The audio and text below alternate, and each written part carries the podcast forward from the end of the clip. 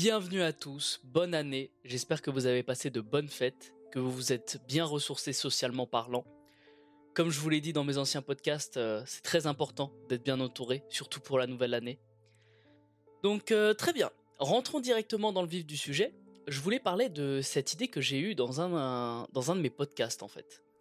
C'est celle de nos tâches quotidiennes qui sont devenues un fardeau pour nous euh, et de notre quotidien qui nous rend de plus en plus aigris. Vous savez, ce genre de bruit de fond à moitié gênant que font certains réfrigérateurs et qui au fil des années exerce une résistance de plus en plus lourde sur vous chaque fois que vous allez chercher un aliment ou même que vous traversez votre cuisine. En fait, le bruit ou la tâche quotidienne en soi n'est pas si lourde, mais c'est cette espèce de micro-dosage des enfers qui se répète chaque jour qui devient de plus en plus lourd sur l'esprit. C'est un stress qui se crée dans votre esprit, aussi petit soit-il, et qui ne fait que de retentir avec les autres petits stress de partout.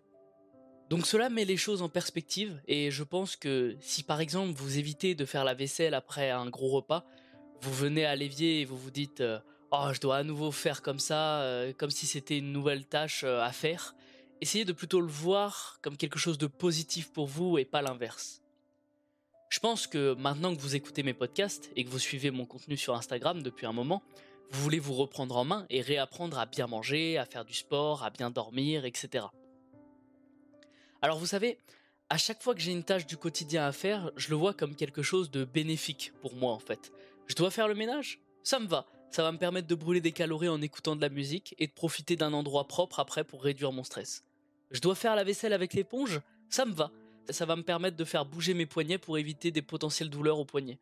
Je dois descendre les poubelles ou monter les packs d'eau qui sont lourds? Parfait, je vais pouvoir faire travailler mes avant-bras pour augmenter leur résistance. En fait, ne voyez pas ces tâches comme des corvées. Essayez d'agrémenter ça avec un jeu. Par exemple, quand je descends les poubelles avec les escaliers, j'essaye de me chronométrer pour voir en combien de temps j'arrive à le faire le plus rapidement possible. J'aurais en tout descendu et monté pas mal d'escaliers et descendu mes poubelles dans un temps imparti, ce qui me fait une petite activité cardio d'à peine 2 minutes. Mais c'est toujours ça de prix et en plus, par rapport à quelqu'un qui ne fait rien, c'est toujours ça en plus. Ces choses que nous considérons comme d'énormes désagréments dans nos vies peuvent être massivement réduites ou complètement éliminées. N'oubliez pas que vous choisissez votre réaction émotionnelle d'une certaine manière. Et d'ailleurs, ces choses qui vous rendent aigris sont souvent stupides. Tout cela ne fait que vous stresser et vous mettre en colère. Il existe de nombreux exemples de cela dans la vie réelle et il faut en être conscient. Chaque fois que vous vous mettez en colère contre quelque chose qui se passe dans votre journée, levez-vous et demandez-vous si vous réagisseriez vraiment comme ça, surtout face aux conséquences qui sont souvent minimes. Du style, par exemple, si vous faites tomber de l'eau par terre, et alors quoi? Le sol va être mouillé? Vous voyez un petit peu ce que je veux dire? Il n'y a pas de grand complot contre vous, et c'est uniquement parce que vous avez une distance entre ce à quoi vous vous attendez, ce qui n'est pas réel, hein, c'est une fabrication de l'esprit, et ce qui se passe réellement. Typiquement, faire tomber de l'eau sur le sol, en effet, ça va mouiller le sol, mais je veux dire, Personne n'est mort, c'est pas la fin du monde, ça sert à rien de se mettre en colère pour ce genre de choses. Vous devez donc essayer de ne pas faire cela autant que vous le pouvez, ou simplement en être conscient en tout cas. Vous savez, euh, prendre des mesures en fait. Beaucoup de vos réactions émotionnelles aux choses, une fois que vous les analysez, ne sont absolument pas proportionnelles à ce qui se passe réellement. Une fois que vous analysez la situation, la colère disparaît et c'est plutôt cool. Cela nous amène à ce que je voulais dire, c'est que vous pouvez presque voir l'esprit comme un ordinateur en fait. Les nouveaux éléments de connaissance sont des mises à jour logicielles de l'ordinateur, qui est le cerveau ou le corps dans son ensemble. Il y a un certain niveau de conscience, je trouve, qui apparaît lorsque vous plongez dans le monde de la spiritualité ou dans le monde de la philosophie. Dès que vous regardez vos émotions et que vous devenez conscient de vos pensées pour les mettre en pratique, c'est comme télécharger euh, un nouveau ou un meilleur logiciel sur votre ordinateur vous ressentez moins de colère, moins de toxicité, vous allez analyser vos schémas de comportement et vous demander, d'accord, où est-ce que je me trompe, qu'est-ce que je dois redéfinir, quelles sont mes priorités. C'est tout simplement une mise à jour logicielle pour votre cerveau. La plupart des gens fonctionnent avec des mises à jour logicielles très faibles parce qu'ils ne savent pas comment faire et c'est pas de leur faute ou quoi que ce soit, ils sont pas stupides. Hein. J'étais pareil jusqu'à ce que je comprenne que je peux contrôler mes émotions en étant conscient de mes actions plutôt que de simplement les laisser me contrôler et d'essayer de faire consciemment un effort pour changer cela. Cela ressemble en quelque sorte à un niveau de conscience en vous-même, il me semble que j'en parlais dans un ancien podcast. Parce qu'en fait, plus vous êtes conscient de ce que vous faites ou ne faites pas, notamment dans vos peurs, vos jalousies ou colères ou dépressions, d'une certaine manière, en fait, vous les transcendez. parce que vous réalisez qu'ils étaient basés sur de fausses notions ou qui s'effondrent à un certain niveau d'analyse philosophique, ce qui est une bonne chose. En fait, lorsque vous vous analysez intérieurement, vous vous dites pourquoi est-ce que je m'accroche à ces émotions toxiques? Elles ne font que me gêner, elles ne contribuent pas à mon progrès ou ma croissance. C'est juste émotionnellement immature et certaines personnes malheureusement ne sont et ne seront jamais euh, émotionnellement matures. Nous connaissons tous ces gens, mais c'est notre travail d'essayer et de mettre en pratique cette prise de conscience et cette manière plus émotionnellement ouverte et plus aimante. Je pense que moi-même et les gens de la communauté, nous devons donner l'exemple pour essayer d'y parvenir. Se dire toujours la vérité à soi-même est une vertu très importante pour moi et surtout pour les gens de ma communauté, je trouve. Si vous considérez cela comme un principe en soi, c'est-à-dire toujours dire la vérité, à vous-même ou aux autres, je peux vous dire que beaucoup de vos maux de tête, de vos inquiétudes et de votre stress disparaîtront avec le De quelque manière que ce soit, que vous mentiez et essayiez de dissimuler quelque chose, il y a une vraie scission entre votre véritable opinion et comment vous agissez de manière fausse dans votre quotidien. Et ça, d'ailleurs, les gens le ressentiront d'une manière ou d'une autre. C'est comme si vous aviez besoin de découvrir ce que vous croyez, ce que vous pensez être vrai et ce que vous appréciez. Mettre en œuvre ces valeurs est la façon d'y parvenir qui est de toujours dire la vérité. Si quelqu'un vous demande quelque chose, dites-lui ce que vous ressentez vraiment. Dites-lui ce que vous pensez ou croyez vraiment et maintenez-le en fait. Alors certes, ça va faire un grand clivage dans votre entourage évidemment, mais comme je l'ai déjà dit, si vous essayez de plaire à tout le monde, vous plairez à personne. Donc le but, c'est d'être le plus vrai possible, quitte à perdre des connaissances et en gagner de nouvelles, mais au moins vous savez vraiment ce que vous... Ne soyez pas dans une relation dans laquelle vous ne voulez pas être. L'horrible dissonance émotionnelle qui en résulte produit des troubles quotidiens. Exprimez en fait tout simplement honnêtement vos émotions dans les relations et non avoir peur de dire quelque chose qui rendra euh, toutes vos relations de plus en plus étroites en fait. Pour celles qui sont censées tenir bien sûr. Et mettre fin peut-être aux relations toxiques dont vous n'avez jamais dit ce que vous ressentiez vraiment et ça au moins ça coupera ces personnes de votre vie, ce qui est malheureusement parfois essentiel. Mais dans tous les cas, dire la vérité arrêtera tout ce traitement. L'inquiétude du stress qui vient du fait d'être dans une situation dans laquelle vous ne voulez pas vraiment être dedans ou avec des personnes que vous n'aimez pas. Tu détestes ces gens, mais tu restes coincé dans la même routine dont tu ne peux pas t'en échapper. Et puis, plus vous mentez tout le temps, plus vos niveaux de cortisol sont toujours aussi élevés, donc c'est vraiment une mauvaise situation où se trouver, que ce soit pour ensuite gagner de la masse, que ce soit pour mieux dormir, c'est vraiment mauvais.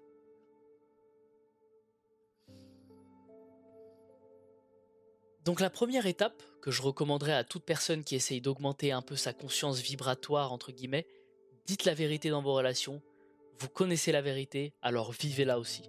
Bien sûr que vous rencontrerez des gens qui essaieront de vous rabaisser, de vous faire échouer dans vos régimes alimentaires et de vous faire sauter la salle de sport ou de boire plus, ou peut-être qu'ils s'en prendront à vos affaires ou autres. Pour moi, c'est une mentalité toxique parce qu'ils veulent faire tomber ceux dont ils sont jaloux, parce qu'ils ont trop peur pour le faire eux-mêmes ou qu'ils le sont aussi.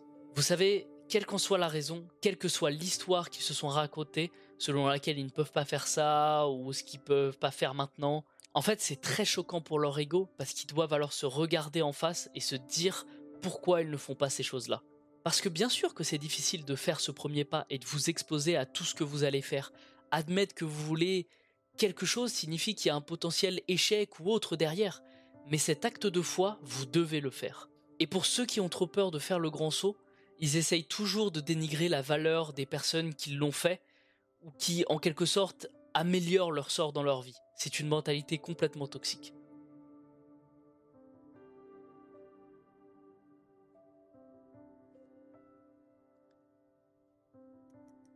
Pour changer de sujet un peu, je voulais parler d'un supplément qui n'est pas souvent pris en compte dans l'alimentation de vos influenceurs fitness qui sont les champignons. Je vais pas forcément réénumérer les différents champignons que j'ai déjà décrits dans mon post sur Instagram, que je vous conseille d'aller voir d'ailleurs.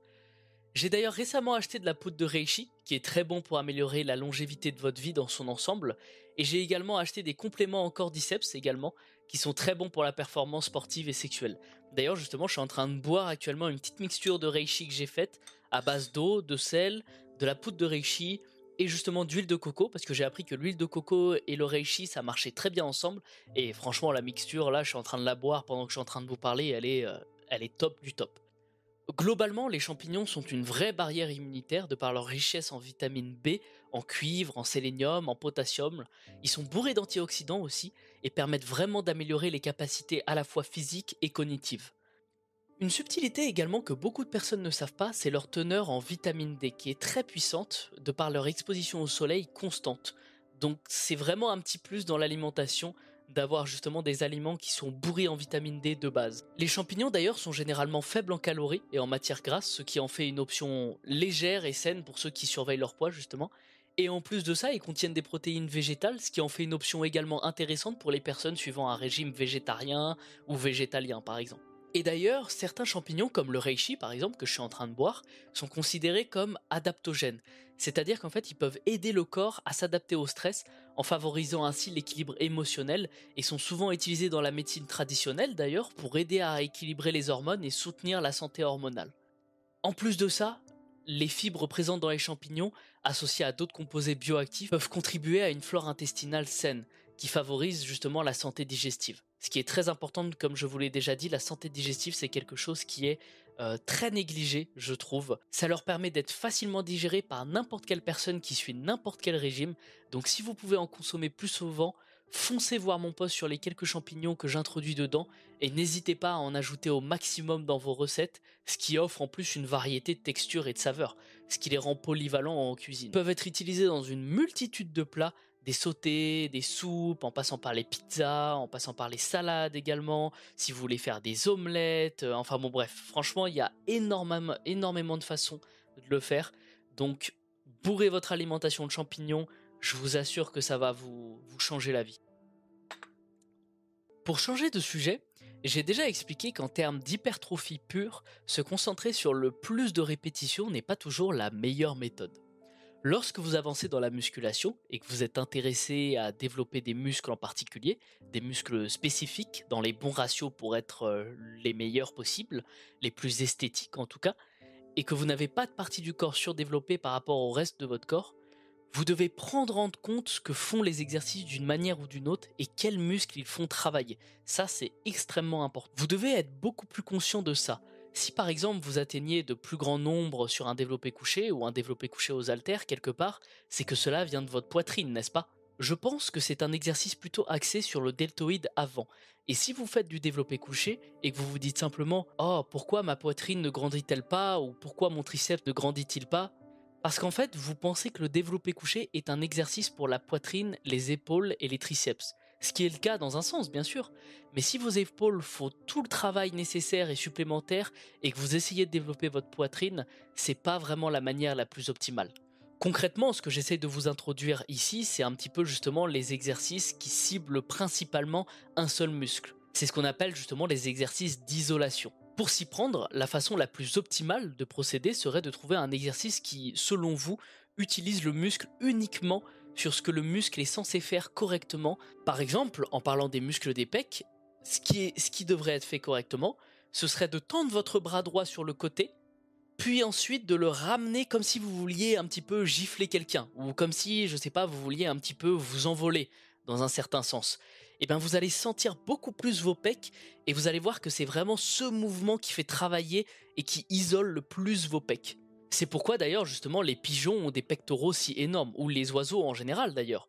Je suppose parce qu'ils battent de tout leur poids et qu'ils doivent utiliser les muscles pectoraux pour euh, tout simplement s'envoler. Donc je vous invite à, pendant que vous écoutez mon podcast justement, à faire exactement ce que je vous dis, de lever votre bras sur le côté et ensuite de faire comme si vous vouliez gifler quelqu'un devant vous, en gardant évidemment le bras bien droit et bien tendu. Et vous allez sentir doucement votre pec en fait se contracter le plus possible et à son maximum, sans pour autant justement utiliser vos triceps ou utiliser vos épaules comme ce que vous pourriez peut-être faire par exemple sur un développé couché. Et donc ce mouvement-là, en fait, c'est vraiment ce mouvement qui isole le plus vos pecs et c'est ce mouvement-là que vous devez rechercher sur un exercice. Lorsque vous appuyez, c'est une grande partie du deltoïde antérieur et pas vraiment ce gros mouvement de mouche qui utilise vraiment tous les différents angles de la poitrine. C'est pourquoi d'ailleurs, si vous cherchez à développer un muscle, vous devez vraiment examiner quel exercice le cible spécifiquement. Surtout si vous voulez faire justement de l'esthétisme de votre corps. Donc pour les échecs musculaires, mes favoris sont souvent les dips, effectués avec vos genoux un peu devant et votre menton baissé. La presse à haltère inclinée, la presse à haltère en général est très bonne également. Mais un conseil pour cela, vous devez pousser jusqu'en haut de la répétition et toucher les quatre cloches des haltères ensemble pour pousser vers le haut et vers l'avant, puis les retourner presque pour euh, qu'elles se touchent toutes et vous obtiendrez vraiment un bien meilleur pincement dans les muscles de votre poitrine et vous sentez ce genre de pompe thoracique intérieure et supérieure qui fait cela dans n'importe quel exercice de presse avec halter. Les câbles d'ailleurs justement pour les pecs sont également géniaux. De gros sets de finition feront l'affaire largement avec ces exercices-là. De même, si vous vouliez développer vos fessiers mais que vous aviez peut-être un peu de rigidité dans la hanche ou que vous étiez tout simplement dans une mauvaise posture dans vos squats, beaucoup de gens n'obtiennent pas non plus d'engagement fessier, notamment dans les squats. Les fentes, par exemple, sont un très bon exercice. Les gens, en général, sentent davantage leurs fessiers sur les fentes par rapport à un squat. En vous concentrant sur ces exercices, vous sentez réellement le muscle travailler et où le muscle peut être davantage concentré, justement. Si vous vous concentrez réellement sur le développement d'une partie musculaire spécifique, ce que font la plupart d'entre nous, vous allez vraiment pouvoir le sentir au maximum. De toute façon, nous voulons tous des épaules plus grandes, des triceps plus gros ou des mollets plus gros, il faut se renseigner tout simplement sur le muscle, voir où il s'insère, tous les différents angles en fait des fibres musculaires qui peuvent être travaillées et trouver la trajectoire de mouvement la plus optimale en utilisant un exercice avec des poids. Généralement justement, quand vous allez faire des exercices d'isolation, vous allez utiliser des poids beaucoup plus fins justement parce qu'on s'oriente beaucoup plus vers du contrôle en fait du mouvement une phase excentrique très lente, un peu plus rapide, mais phase concentrique toujours contrôlée donc le concentrique monte et l'excentrique descend. D'ailleurs, si vous ne le saviez pas, vos muscles sont beaucoup plus forts lorsqu'ils sont en phase excentrique, lorsqu'ils sont étendus plutôt que contractés. Vous voulez donc un lent déclin. Si vous n'avez jamais fait cela auparavant, essayez de faire même juste des boucles en fait, juste des haltères et tenir peut-être des haltères de 5 kg, des haltères de 6 kg selon le développement de vos bras et de les soulever en tournant vraiment votre petit doigt vers l'intérieur pendant que vous vous courbez, puis descendez et prenez environ 6 à 8 secondes pour descendre et je veux que vous vous concentriez sur la relaxation de chaque fibre différente de ce biceps et c'est la seule chose que vous voulez faire. C'est en quelque sorte en fléchissant le bras, vous ne voulez pas que vos épaules prennent le poids en fait. Vous voulez que vos coudes soient légèrement en avant, épinglés sur vos côtés, en roulant ces haltères de manière vraiment contrôlée et je vous garantis que si vous faites cela, vous constaterez beaucoup plus de développement musculaire que ce que vous ne verriez pas autrement en ajoutant simplement des chiffres bruts en devenant plus fort. En fait, ces exercices d'isolation, il s'agit davantage de renforcer le muscle, de développer le muscle dans chaque plan de son mouvement et d'analyser correctement les exercices que vous devez faire pour votre type de corps et vos proportions et tout ce que cela produit dessus. J'ai mentionné d'ailleurs la flexibilité de la hanche, cela affecte peut-être votre capacité à vous accroupir correctement. Je ne veux donc pas dire d'éviter les exercices où vous ne ressentez pas quelque chose, mais il existe des méthodes, notamment avec un squat, afin de vous aider à ressentir davantage vos fessiers et à obtenir cette bonne rotation interne de la hanche, justement. Et c'était en partie dû au fait que je n'avais pas la flexibilité de rotation interne de la hanche pour obtenir un squat profond approprié où je pouvais sentir mes fessiers s'engager et ça, c'était bien de s'accomplir profondément justement avec une lourde charge. Les choses que j'ai faites pour résoudre ce problème, c'est généralement un problème de ischio-jambier et de fessiers faibles ou tendus. Très courant chez les employés de bureau, beaucoup de gens qui ne font peut-être pas du sport ou quoi que ce soit. La tension dans les ischio-jambiers, due à une position assise toute la journée, ainsi que la faiblesse de la tension dans les fléchisseurs de la hanche, tout cela contribue à une sorte de manque de rotation interne de la hanche, essentiel justement pour un bon squat. Chose que vous pouvez faire pour atténuer cela justement. Donc les choses que vous pouvez faire pour atténuer cela, des étirements, bien sûr, position de yoga dans lesquelles vous étirez les fléchisseurs de la hanche comme une fente, étirant ainsi vos ischio-jambiers, la pose du pigeon est également idéale pour étirer les fesses. La plupart des poses yoga en fait étireront quelque chose dans votre corps. J'ai pas de routine d'étirement en tant que tel. Je fais des étirements et du yoga tous les soirs en me regardant un petit épisode de Dragon Ball ou en écoutant un peu de musique relaxante. Quand je m'entraîne, évidemment, j'étire ce que j'entraîne après. Mais en ce qui concerne une routine d'étirement régulière, je pense que simplement vous trouver une petite routine sur YouTube pour faire du yoga suffira amplement. Donc personnellement, je fais donc des étirements axés principalement sur le bas du corps, ouvrant les ischio-jambiers, obtenant cet engagement des fessiers et je me sentais beaucoup plus en sécurité en fait. C'est juste plus agréable. Il y a moins de tiraillements, moins de raideur, moins de douleur. Donc si vous ne ressentez pas vraiment un exercice, vérifiez peut-être s'il n'y a pas un problème de flexibilité des épaules qui pourrait vous empêcher de faire cet exercice de manière optimale, ou un problème très courant est l'inflexibilité de la hanche également. Les exercices de flexibilité des épaules comprennent des suspensions mortes, à la fois en pronation et en supination, par-dessus ou par-dessous. Pour ce qui est des épaules, accrochez-vous simplement là à une branche ou à une barre, détendez vos épaules et laissez votre poids vous tirer vers le bas et détendez-vous vous allez sentir ça justement dans les épaules. Dans cette position, ça peut vraiment contribuer grandement à éviter une grande partie de la posture courbée que beaucoup de gens ont. Renforcez vos deltoïdes arrière avec des tractions également. L'exercice du YTW aussi est un autre excellent exercice pour le renforcement du deltoïde antérieur et arrière qui va tirer ses épaules vers l'arrière et s'assurer que vous ne tournez pas trop loin vers l'avant. Si vous faites beaucoup de développé couché mais pas beaucoup d'aviron, c'est probablement aussi surdéveloppé. D'ailleurs, je le vois, c'est principalement surdéveloppé chez les bodybuilders parce qu'ils s'appuient plus sur des bancs que sur des exercices de traction. Puis euh, ils s'étirent pas aussi bien, ils renforcent pas aussi euh, les muscles internes de la coiffe des rotateurs, ce qui est pourtant également très important à faire. Donc c'est souvent ce côté un petit peu bossu qu'on va retrouver chez les bodybuilders justement, le fait qu'ils tirent pas vers l'arrière complètement leurs épaules et leur dos. Ce sont de très petits muscles et ils se trouvent tous à l'intérieur de votre épaule. Vous devez donc vous entraîner, peut-être en faisant des bandes ou des poids faibles, en faisant des exercices de rotation. Personnellement, j'essaye de rester suspendu quelques minutes par jour à une branche ou à une barre si vous vous accrochez à la barre, peu importe à ce que vous vous accrochez. Hein. Peut-être reculer un peu vos pieds, puis laissez vos hanches tomber vers l'avant et s'affaisser, et évidemment gardez vos mains sur la barre. C'est un très bon moyen d'étirer également votre colonne vertébrale.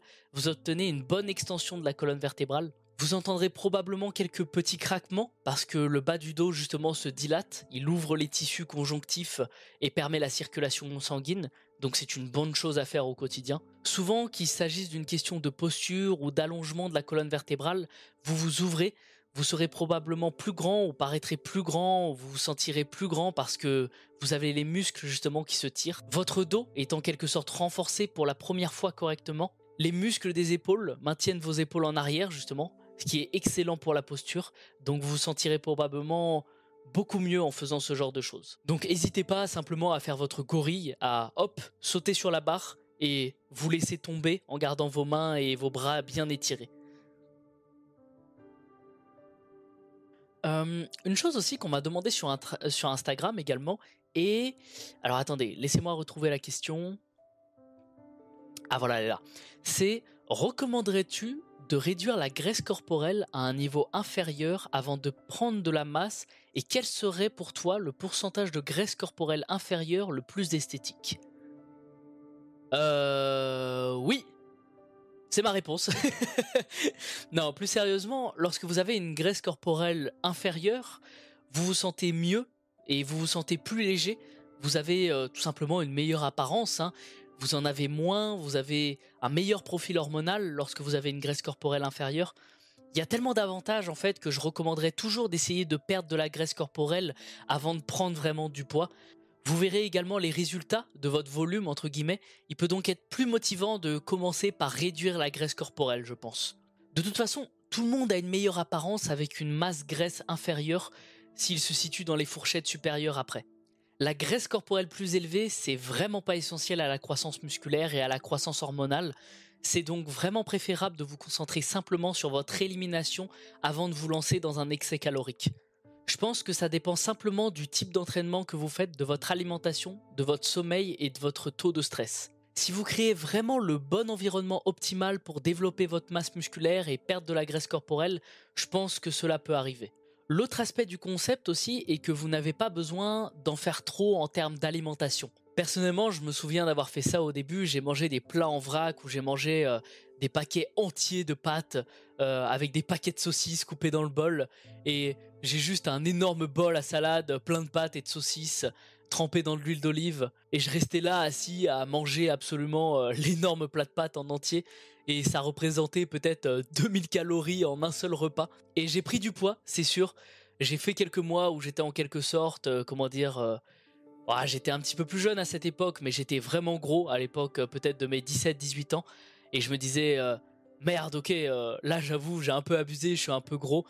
En fait, je prenais de la masse musculaire, bien sûr, mais j'étais beaucoup plus gras, en fait, et ça servait absolument pas à prendre de la masse musculaire. Donc ce genre de, mode de repas où euh, vous mangez des plats entiers et vous partez directement après à la salle de sport pour euh, prendre de la masse, c'est vraiment pas forcément optimal.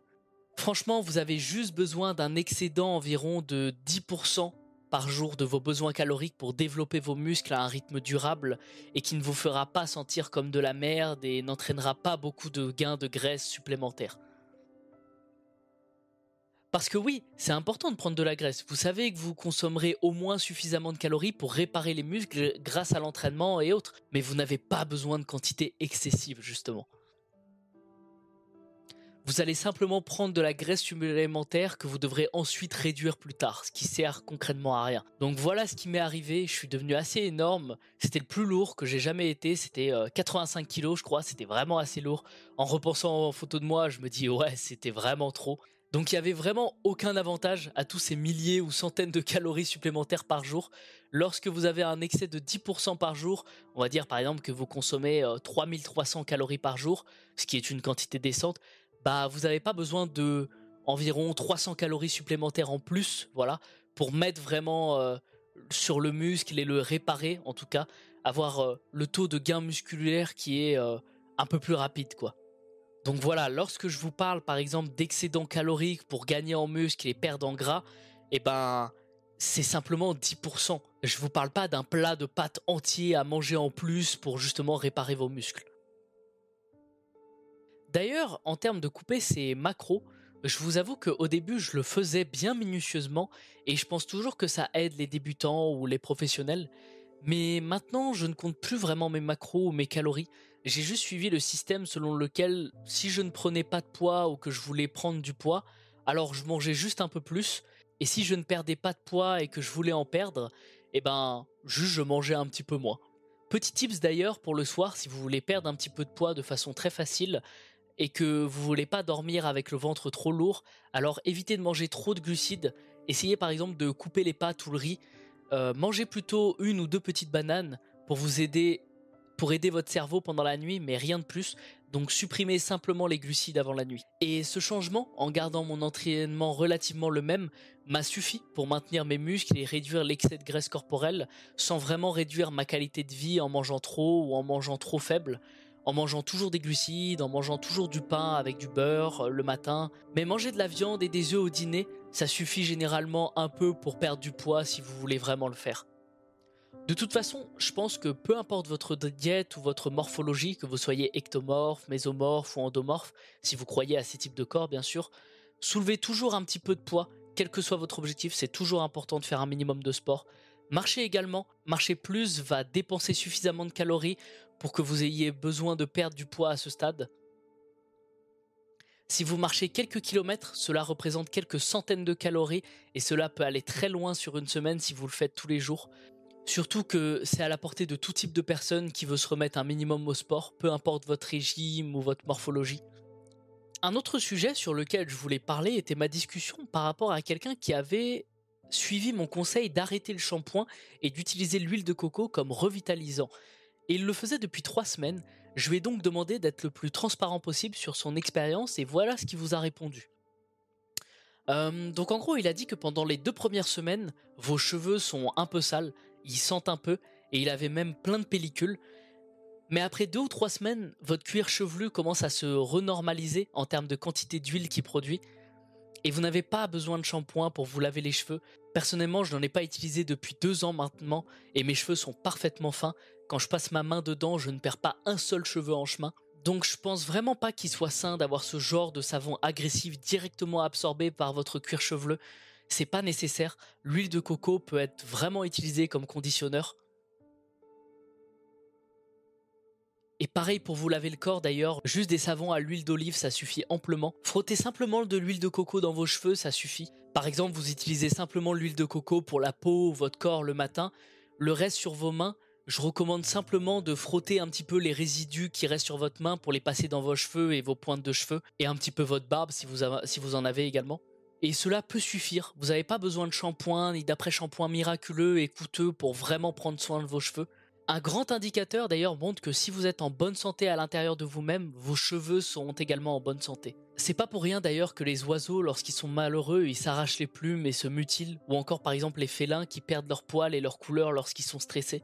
Vous n'avez pas besoin de laver l'huile de vos cheveux ni les huiles naturelles de vos cheveux pour qu'ils soient propres. Personnellement, je vais juste passer un petit peu d'eau tiède sur le cuir chevelu et rincer abondamment les cheveux. Vous continuez simplement à faire circuler l'eau et à la frotter avec vos mains, mais toujours faire circuler l'eau et la frotter dans vos mains pour débarrasser l'utilisation régulière des shampoings qui corrigent souvent le type de régulation naturelle de l'huile de vos cheveux qui les maintient naturellement propres. Alors essayez cette méthode, tous ceux à qui je l'ai recommandé ont rapporté que leurs cheveux sont plus sains et qu'ils ne l'ont pas été autant depuis. En quelque sorte, ça tient mieux. Si vous avez les cheveux indisciplinés en plus, un peu d'huile de noix ou d'huile de coco, ça peut aider à les coiffer sans mettre euh, toutes sortes de gel ou de pommades étranges dans vos cheveux avec ces produits chimiques que vous n'avez tout simplement pas besoin d'introduire dans vos cheveux et dans votre corps. L'huile de coco, bien sûr, juste fabriquée à partir d'une noix de coco, c'est super sain c'est super bon pour la santé et surtout c'est pas si cher que ça et par rapport à votre énième shampoing de marque qui coûte 40 euh, euros ou 60 euros. L'huile de coco ne subit aucun traitement, là où vous ne savez pas ce qu'ils mettent dans les crèmes hydratantes pour les maintenir à long terme ou stables en conservation ou autre. Je recommande donc vraiment de le faire en utilisant l'huile de coco comme hydratant pour la peau de votre corps ainsi que pour vos cheveux. Tout le monde semble en avoir obtenu de bons résultats en tout cas. Petit tips d'ailleurs pour ceux qui ont naturellement énormément de pellicules comme moi. Au début, lorsque je faisais cette technique de juste rincer à l'eau et passer de l'huile de coco dans mes cheveux, je comprenais pas pourquoi au bout de trois semaines j'avais des pellicules de partout et le cuir chevelu qui me grattait sans cesse. Et j'ai simplement passé plus de temps au soleil et mes pellicules ont disparu en 3-4 jours. Donc petit tips, n'oubliez pas que vos cheveux ont énormément besoin de soleil également pour se réguler, car encore une fois, si vous mettez de l'huile de coco mais que vous restez 9 heures devant des écrans bleus, bah ça va vraiment pas aider vos cheveux. Alors sortez une petite heure ou demi-heure pour vos cheveux. Oubliez vraiment pas que tous les petits tips en fait que je vous donne dans mes podcasts, c'est à faire en plus d'une bonne hygiène de vie naturelle. C'est-à-dire que c'est bien de se mettre de l'huile de coco, de prendre du magnésium, d'ajouter des champignons dans votre alimentation, mais le truc c'est que si vous vous levez à 15h de l'après-midi, euh, que vous faites pas de sport, que vous avez une hygiène de vie déplorable, que vous êtes complètement stressé par votre travail. Évidemment, tous les petits tips que je vous donne, ça sert strictement à rien. Donc, le plus important, c'est d'abord d'avoir une hygiène de vie correcte, que ce soit en termes de sport, d'alimentation, de sommeil et de stress. Donc voilà, cela nous amène donc à la fin de l'épisode 10 de mes podcasts. Merci encore d'avoir écouté. Si vous ne l'avez pas déjà fait, abonnez-vous. Consultez mon Instagram également. Je vais sûrement bientôt sortir des vlogs sur Tahiti également. La chaîne commence vraiment à prendre une route qui me plaît et je sens que Marilios a encore plein de potentiel. Nous sommes également désormais sur toutes les applications de podcast, donc si vous possédez ces applications comme Spotify ou Apple Podcast, attribuez-moi une note de 5 étoiles si vous l'appréciez, ça m'aide beaucoup. N'hésitez pas aussi à partager les podcasts, le mettre par exemple dans le général de votre groupe de famille ou votre serveur Discord, ça peut toujours aider. Je vais continuer à vous faire venir des invités super intéressants et riches sur les sujets de la santé. Vous tournez aussi des vidéos de mes séances de sport pour bien commencer la nouvelle année et comme je vous l'ai dit, faire des vlogs à Tahiti, je pense que ça va être vraiment génial. J'espère que vous appréciez et que vous passerez en paix le reste de votre journée. Donc peace et merci beaucoup.